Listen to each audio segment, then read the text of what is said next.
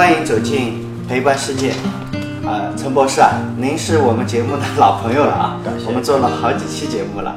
这次呢，我是特意想跟您啊请教一下，就是哦，共同探讨，共同探讨。我对中医的这个高知啊特别感兴趣，因为什么？我身边好几个朋友，呃我有好几个朋友都是做中医馆的，他们啊就是极力向我推荐，呃，高知啊对我的身体会比较有帮助，所以呢，我想跟您了解一下高知到底是怎么回事啊？嗯高脂的话，实际上它就是中药的饮片，它把它加水煎煮，浓缩去渣，然后加入蜂蜜啊，或者是一些阿胶，呃等等的，熬成了一个半流体的那么一个制剂。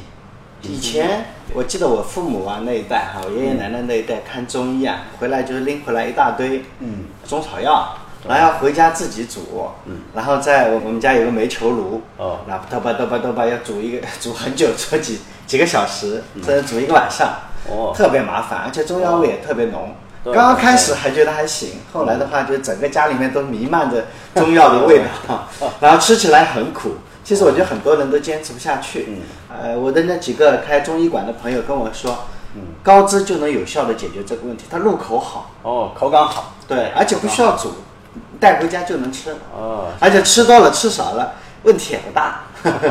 有的人一瓶高脂我能分成，比如说那个一个礼拜吃，有的人他就把它当饮料吃，也没什么很大的问题。哦，有的人把它当果冻在吃了。对呀、对呀、对对。我最近我从我朋友那边拿了几盒高脂啊，我就放在那个我夏天嘛，我就放在那个凉水里面，温水里啊，我就把那个高脂放进去，就把它当梨膏糖一样吃嘛，我觉得没什么区别。梨膏糖，那确实有道理，有道理。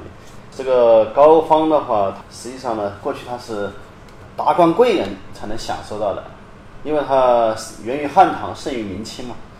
慈禧太后，你看她处理国家大事，她当时也应该说是实权派，那日理万机，要保持一个精神状态。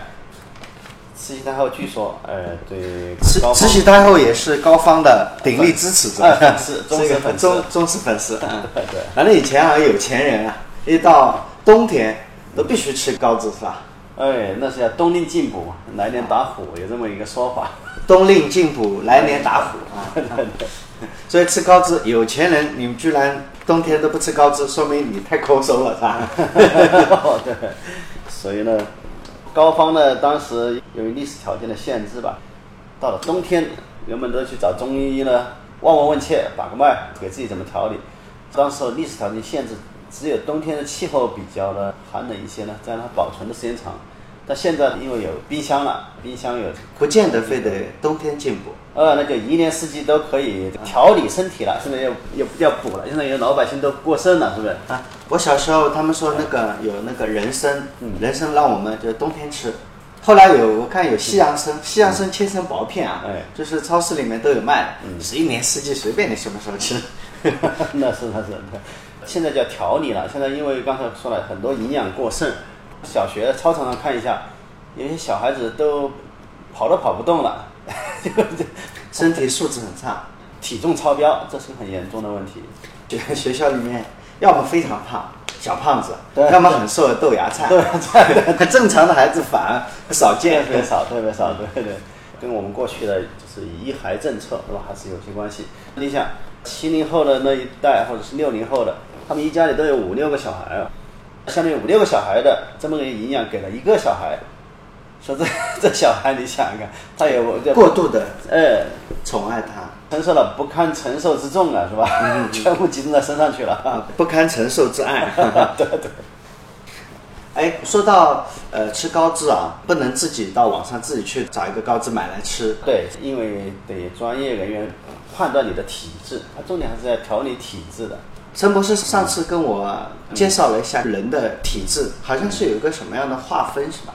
哎，对，现在就提出了九种体质，这是我们目前公认的，包括一些医疗机构，很多医疗机构都有一个体质辨识科。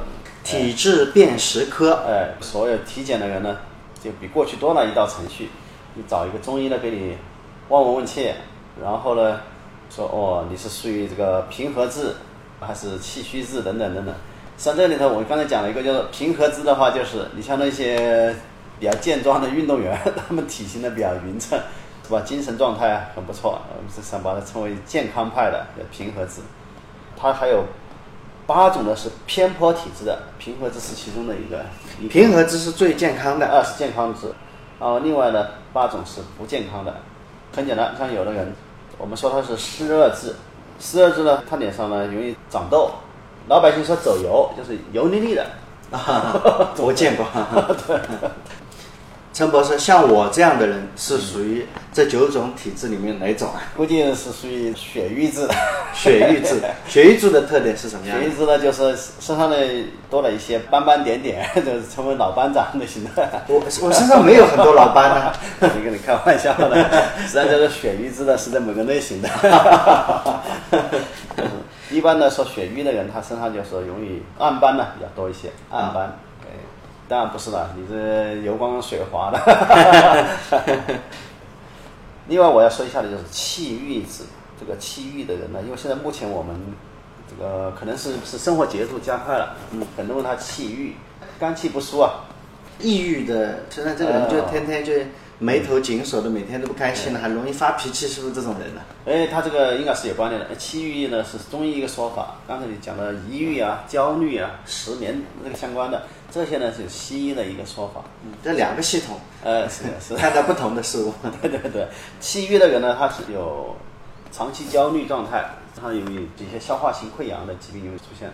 另外呢，他有一些气郁的人呢，他就现在你晓得，比如说，哇，他这个人得肿瘤了，特别是乳腺癌，啊，他是气病的。很多同事啊或者朋友会跟他说，你呀、就是想不开，气病的。就是西方人就不太理解，是吧？就是这种疾病，我们的解释方式啊，对对对对，另外呢，有些中年人是吧，每天都大吃大喝，错误的思思维方式，有时候认为啊，我这挣钱了，比过去挣的多了好多倍，如果说不把它吃进去，感觉到好像就对不起自己。或者有人说法说，哎呀，现在最大的遗憾就是担心这个人走掉了，钱还没花完。对，但是花完它的方式太单一了，就是把它吃下去。所以这样的话呢，容易体型特别肥胖，特别是腹型肥胖的痰湿痰湿体质呃。我有一个朋友啊，在一个医院是一个医院的医生哎，大概五十岁左右的年龄，嗯，他体型非常肥胖，山东人，呃，他花了大概大几万块钱吧去做减肥，然后减完肥啊，这身体确实看上去好多了啊哎。然后有一天，我们跟他一块去吃烤肉啊，自助餐的烤肉，在呃武汉的江汉路上，我哦们带他去一块去嘛。然后拼命的一顿胡吃海喝，然后我们就说你要把那个刚才减下来的，要把它再吃回来。吃回去。然后他说没关系，反正不能冤枉了自己的肚子嘛。先这次吃饱了，以后再花钱再去减嘛。北京不是后来出了一个名医叫做胡万林，北京名医胡万林，呃，北京名医胡万林，他就说了很有名的一句话，他说我们病呢都是吃进来的，病从口入嘛，嗯，他说把你吃进来的病，还要用通过吃的方法给你把它治好。哦，所以呢，他开的所谓药就很有特色，什么茄子、呃绿豆、黄瓜，不过这个胡万林好像民间对他的评判不一啊，就是是一个具有争议的人物哈。有争议。他这个实际上呢，因为你想，当时在北京引起京城啊引起轰动，甚至你挂了他的号以后，只有来年才能面诊，也就是说排队排到第二年去了。第二年才能看得上他。对对对，那可不是真是名医了嘛。但是他，后来出了事，这主要在于他非法行医，也就是不他没有证，呃，没有医疗资质，哎，这是他的。其实是在那个年代哈，就是很多中医都是师承的嘛，就是听父母的、听老师的、对对对听，自己的师傅的，但确实没有进过科班嘛。嗯嗯，实际上呢，他当时我想他重点采用的是一种叫食疗，就避免了一些过度的医疗，有它的一些积极因素的。啊、当然，毕竟我们是一个法治社会，是吧？他没有资质，当然受到处罚是理所应也当的。是咎由自取，咎由自取，对 对生不逢时嘛。对对。如果是现在，我估计他能通过现在的一些法，对他可以通过师承的方式可以获到执照。对对对，再多说一句，像那个气郁方面的比较典型的就是林黛玉，林黛玉就是个代表。林黛玉就是气郁子，是吧？哎，对，我们现在也把它叫做郁闷派。现在以前高校的学生总是开口就说：“哎呀，好郁闷。”对，实际上他们也都要学会自我的疏导，是吧？另外呢，还有一些体质类型的，你像那个阴虚子。阴虚子呢，实际上呢，就是呃，中医把它称为叫缺水，缺水，实际上就这个人呢很干瘦干瘦的，老百姓就是用枯瘦一个词比较形象，这个人很消瘦。像鲁迅，据说鲁迅在去世的时候只有三十六斤，干瘦，干瘦。对 对对，阴虚，他应该估计是死于肺结核吧。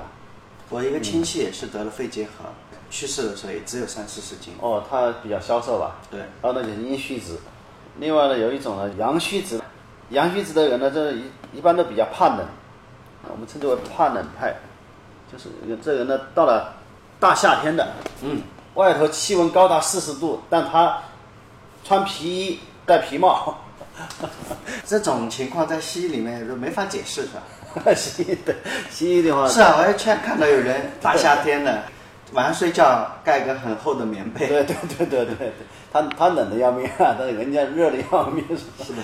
西医呢一检测啊，好像他没什么毛病好像看不出什么大的毛病，嗯，但是他说自己确实是感觉不适，说这也是中医的长处之一啊。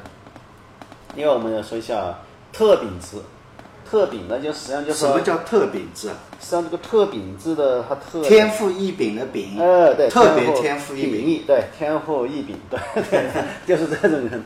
你像有的人到了呃一定的季节，武汉的梧桐树特别多，有的人一飘絮，哇，立马有的人就身上起丘疹啊，哮喘诱发了。这就是说他禀赋不一样，个体差异很大。有人大夏天的都光着膀子是吧，在外面什么吉庆街 那就开始吃龙虾了，嗯，哎，但是有人就没这个口福，只能看一看，对，看个热闹是吧？那因为自己一吃就过敏，就叫特饼之类的人就没这个口福了。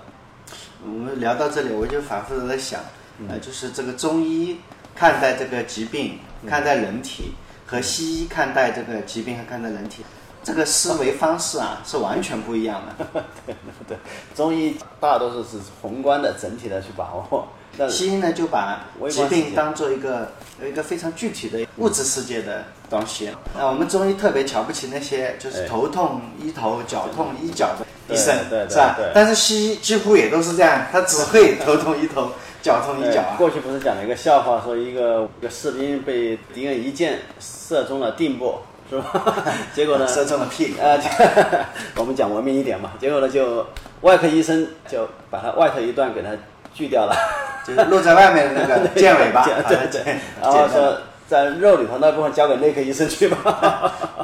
当然这这是一个形象的幽默话。这中医它整体把握，西医呢它微观的多，包括这个检测手段我们都看得出来，从黑白 B 超到彩色，再到什么 CT，哎，再到这个 MRI 核磁共振了，不停的不停的在更新，朝科技进步的方向在奔跑。哎，但是有人说，呃，你中医越走越往古代在跑，是吧？方向不同。中医讲究思古而不立古，呃不拘泥，我们还是要创新，还是可以越雷池一步的。还是越雷池一步啊！对对，我们说到体质这块，我刚才您又给我看了一篇文章，说，呃，这九种体质啊，还可以分成气短派、怕冷派、缺水派、痰派啊，就是一口痰的痰啊，长痘派、长斑派、郁闷派、过敏派，这也是一种。除了那种正常的体质平和质之外啊，其他的还可以用这样的方式来进行划分，是吧？这个划分呢，主要是让老百姓是能够了解，可以对号入座哎，哎对啊，就是可以呃对号入座，但最好还是让医生来确诊一下。哎对对。